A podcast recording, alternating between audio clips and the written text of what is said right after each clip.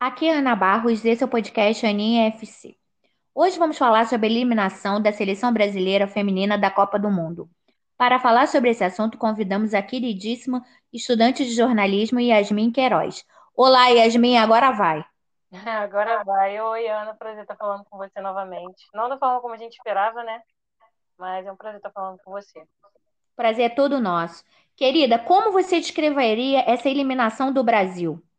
Um resumo dos três jogos. Então, a gente pode resumir como frustrante e decepcionante, da forma como terminou. Porque a gente começou muito bem contra o na estreia contra o Panamá, a gente goleou a, a seleção panamenha, mesmo sendo uma seleção inferior. A gente tinha um trabalho para mostrar e para fazer e a gente conseguiu. E acabou é, ficando, como que eu posso dizer?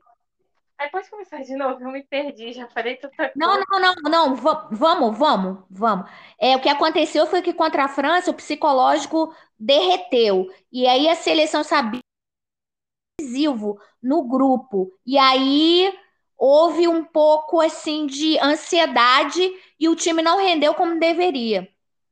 É, então, exatamente. O, apesar de ser um jogo, de ser o jogo decisivo do, da fase de grupos, o Brasil ele meio que apagou, desligou e exatamente. Tudo, que, mostrou na primeira, no primeiro jogo acabou não aparecendo nesse contra a França. É, o nervosismo tomou conta, o psicológico não, não rendeu e acabou naquele resultado, infelizmente, na vitória das francesas. É, o Brasil chegou a empatar, mas aí deixou a Renat cabecear sozinha e a França venceu. As francesas vieram com tudo, né? Que era um jogo decisivo para elas. Elas tinham empatado contra a Jamaica, né, Yasmin? Sim, exatamente. É... Aquele lance da, da Renard foi algo que todo mundo conhece a, a zagueira e a altura dela em bolas paradas não é não é algo à toa, né? Então, quando tem bola parada, ela não perde. E isso foi estudado pela seleção, mas não foi mostrado em campo, infelizmente. E o que, que não funcionou hoje nesse empate contra a Jamaica em 0 a 0 que causou a nossa eliminação? Foi exatamente o que aconteceu no primeiro tempo do jogo contra a França. Foi o nervosismo, a ansiedade. O fator psicológico, principalmente, não, não deu liga.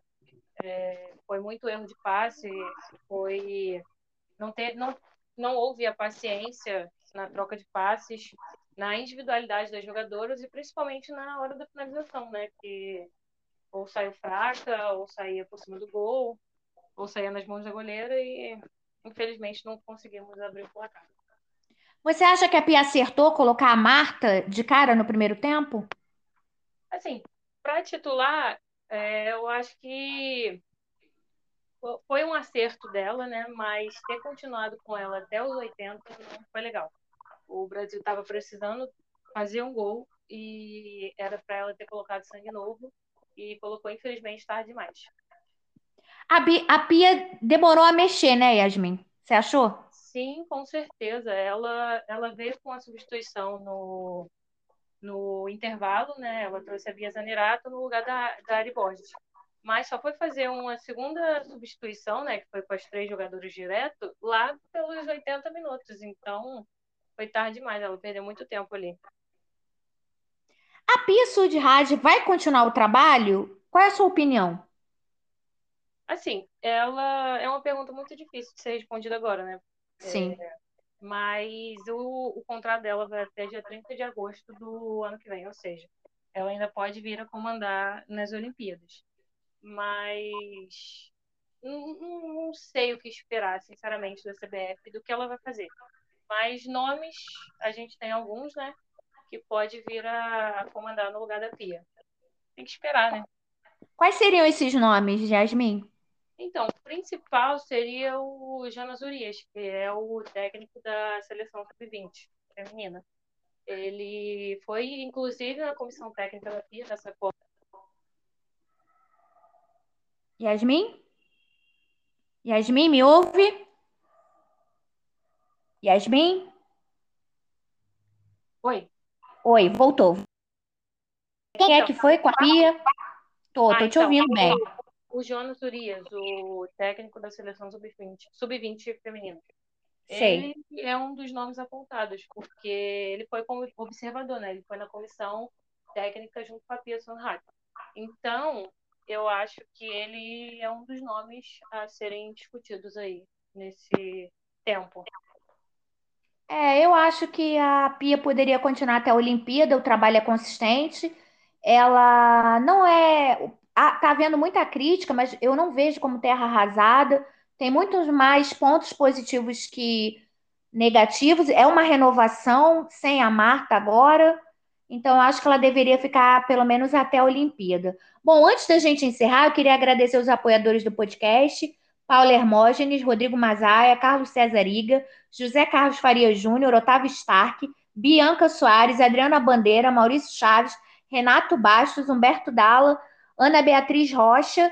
Queria pedir desculpas pelas nossas falhas de, com- de comunicação por causa da minha conexão e agradecer muito a Yasmin Queiroz, que é um amor, sabe tudo de futebol feminino.